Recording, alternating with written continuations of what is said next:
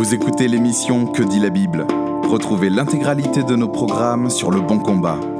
www.leboncombat.fr Bonjour et bienvenue sur Que dit la Bible, l'émission hebdomadaire du blog Le Bon Combat. Ici Guillaume Bourrin et comme les semaines précédentes, j'ai le nouveau le plaisir d'accueillir avec moi monsieur Florent Varac. Bonjour Guillaume. Alors Florent est très connu en France, pas forcément euh, en odeur de sainteté dans certains milieux, puisqu'il est l'auteur d'un livre qui s'appelle La foi charismatique. C'est sorti en quelle année, c'est La foi charismatique? Oula, c'était sorti en 92, je crois, ou 94. Oula, ça nous ramène euh, à toute ma jeunesse, 92-94. Quel âge j'avais? Je suis né en 79, moi, c'est pour te dire. hein. J'aurais presque l'âge d'être ton fils, en fait, Florent, quand on y Presque, réfléchit. ouais, hein.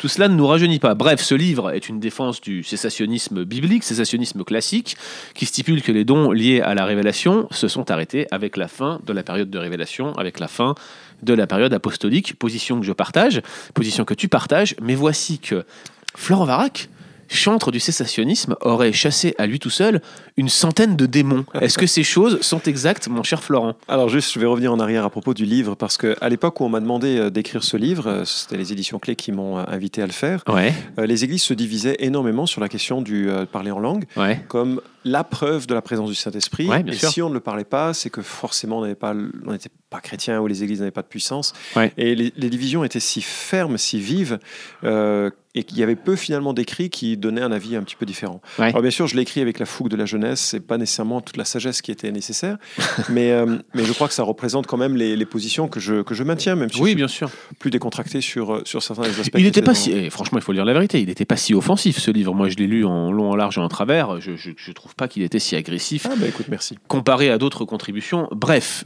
le sujet n'est pas de revenir sur ce livre, qui d'ailleurs, euh, euh, je vous conseille de le lire. Ça, c'est une perspective intéressante. À ma connaissance, en français, rien d'autre n'a été publié depuis, à part des dialogues, il me semble, avec Robin Reeves. Je crois que c'était récent. C'est un- ça, il y a eu un livre de George Winston, Les dons spirituels, D'accord. Euh, et nous étions invités, euh, Robin Rive, qui est un ami que je respecte énormément, qui est vraiment un, un théologien et, et un homme de Dieu. Ouais. Lui a défendu, il a commenté ce livre de la perspective charismatique, Ouais. et moi j'ai commenté ce livre de la perspective non charismatique. Et, et donc ça offre aussi un regard croisé euh, intéressant. Je crois que c'est le seul livre qui euh, aujourd'hui euh, serait un peu à naviguer entre les deux perspectives. Mais c'est toujours intéressant de présenter les deux approches dans un même absolument. ouvrage. C'est quelque chose que nous appelons de nos voeux, toi et moi, je pense, on peut le dire dans, dans ce podcast. Donc, revenons sur cette histoire incroyable de Florent Varac qui aurait chassé une centaine de démons. Tu peux nous en dire plus?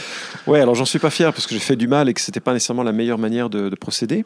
Mais moi, je viens d'un milieu occulte, donc les questions de liées un peu à, à- à tout ce qui est le, le monde de l'au-delà, des, des esprits, c'était un, un monde auquel j'étais sensible.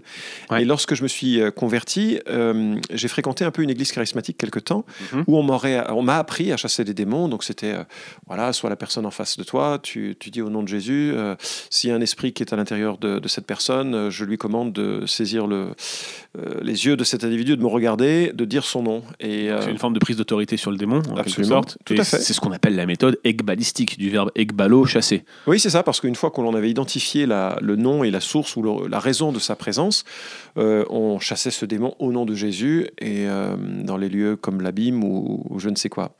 Et Ouais. il, se, il se trouve que j'ai été euh, invité par un, un missionnaire qui était dans une situation de, de détresse avec un- une personne qui manifestait des signes de, de- de- de démonisation assez extrême, une Ouais. euh, voix euh, d'un tiers qui parlait de façon euh, assez, assez violente et assez, assez vive. Et j'ai passé, en compagnie de ces personnes, des nuits entières à chasser des démons, dans le sens où on avait des noms de démons qui partaient soi-disant euh, à l'expulsion, et puis la personne se ressaisissait, et puis soudainement elle replongeait dans un état que nous interprétions comme étant euh, une situation démoniaque, peut-être c'était autre, mais en tout cas c'est comme ça que nous la comprenions. Et j'étais au tout début de mon ministère, je faisais un stage aux éditions clés, je faisais un stage dans l'église où plus tard j'allais devenir le pasteur. Larry Diarmé, un missionnaire, était mon formateur. D'accord Et après plusieurs nuits de, de, de ce genre d'intervention euh, étrange et, et épuisante aussi, puis euh, effrayante en même temps, où on avait l'impression qu'on on venait de, d'ouvrir la boîte à Pandore, euh, ce frère m'a tapé sur l'épaule, il m'a dit, mais Florent, comment ça se fait que c'est pas comme dans la Bible? Tiens, Et euh, je l'ai trouvé gonflé, parce que c'est facile de dire ça, mais euh, il venait pas nous aider non plus. Et donc on était Ouais. confrontés dans une situation de détresse, difficile à gérer, et il y avait personne qui nous offrait une perspective saine, à cette époque en tout cas, ça me semblait, pour pouvoir gérer ces situations. Il m'a demandé, il a exigé de moi euh, que j'arrête, que je me soumette à son leadership, et que l'on prenne le temps d'étudier les Écritures. Ok. Et là, j'ai découvert qu'il y a effectivement une approche euh, apostolique, pleine d'autorité, Mhm. euh, qui dépend de l'autorité que Christ nous a confiée.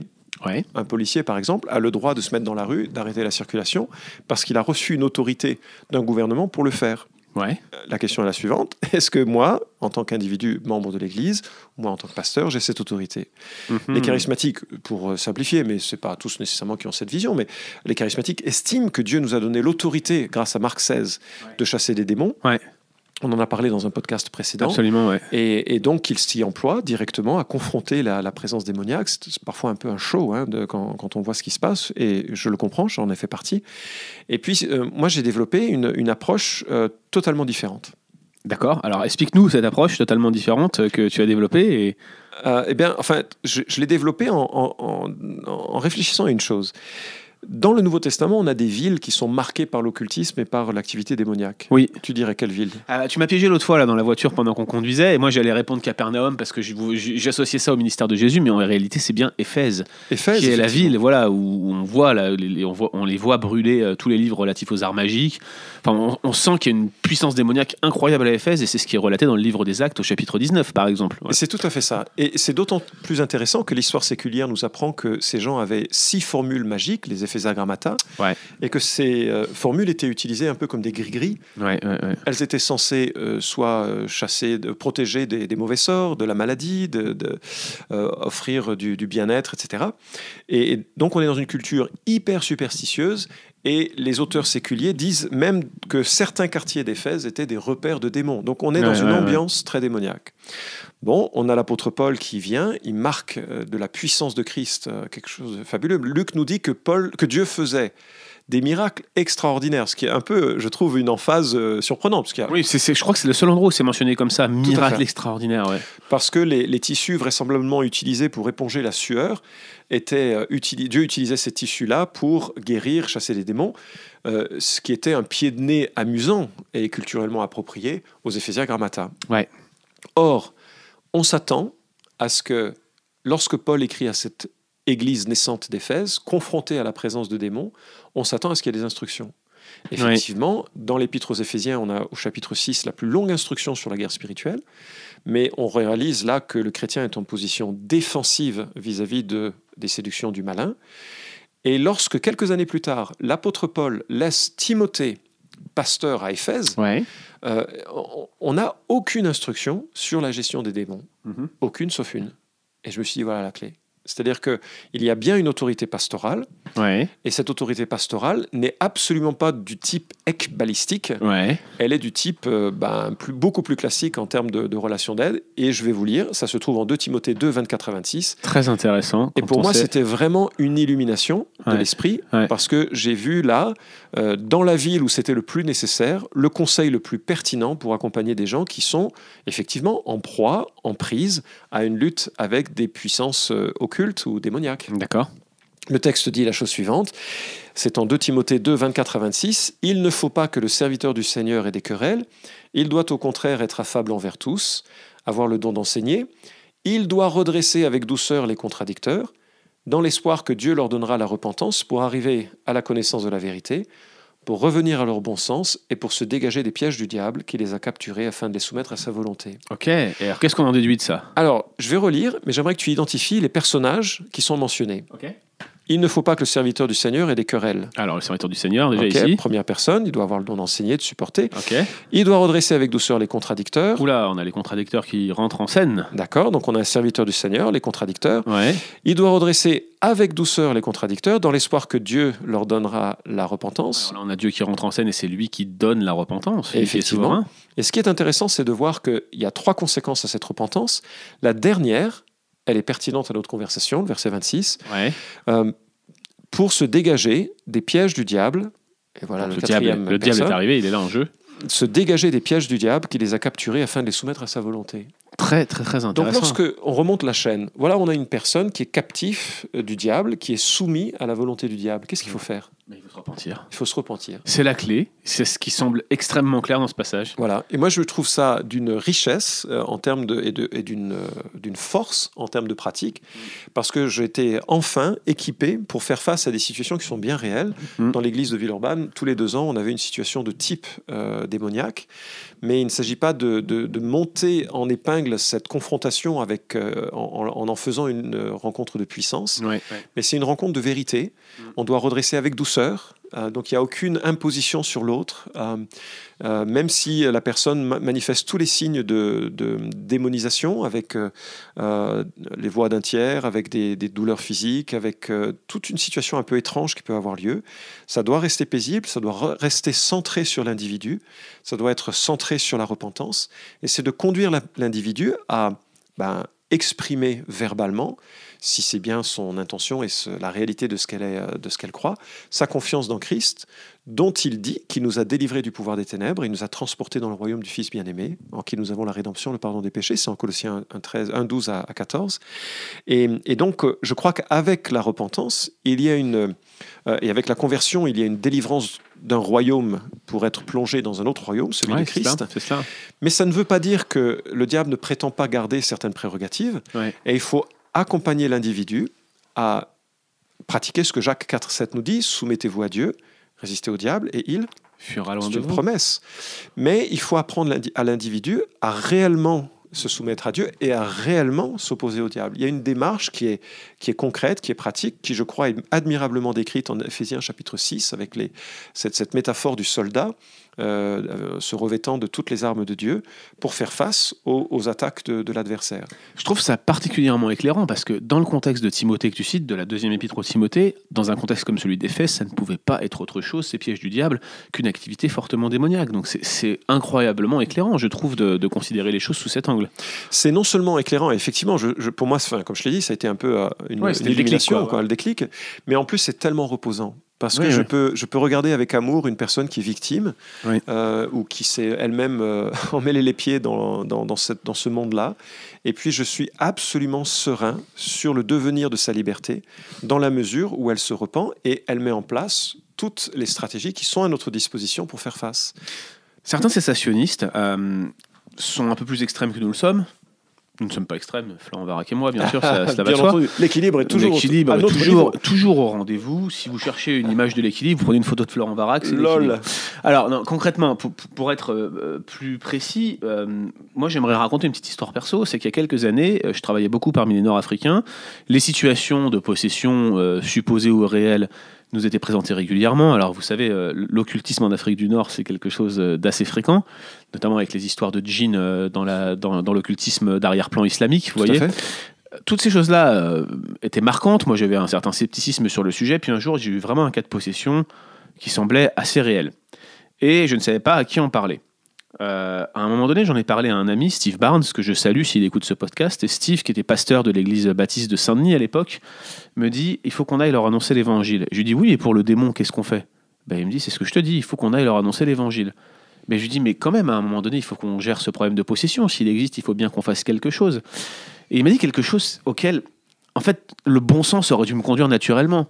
Si tant est qu'on aurait eu une méthode, qu'elle soit ekbalistique ou non, pour chasser le démon, et qu'on aurait laissé une maison vide en quelque sorte, ça aurait été beaucoup plus dangereux parce que ce que dit la parole, c'est que lorsqu'un démon est chassé et part dans une terre aride, il revient avec sept démons plus forts que lui et ils prennent possession de la personne avec d'autant plus de force. Par conséquent, si, si- si un- une, activité qui consisterait à éloigner un démon par quelque moyen que ce soit, y compris par un moyen occulte, comme on le voit dans la, dans, d- d- parfois dans, dans, dans les, les méthodes employées par Balaam, par exemple, dans, dans Nombre 22, euh, si derrière on laisse une place vide, on laisse la personne dans un grand danger. Si Absolument. Christ ne prend pas toute la place, à quoi bon chasser un démon? Je veux dire, pour moi, c'était juste du bon sens que finalement, la méthode balistique, elle est impressionnante, elle fait plaisir euh, à voir parce qu'on a une puissance qui nous aurait revêtu. Si tant est que cette méthode soit réelle, aujourd'hui, je suis comme toi convaincu que c'était quelque chose qui était peut-être réservé aux apôtres. J'allais te poser la question suivante. Mais, mais, euh, mais concrètement, on a besoin d'annoncer Christ. Si on n'annonce pas Christ, à quoi bon chasser les démons?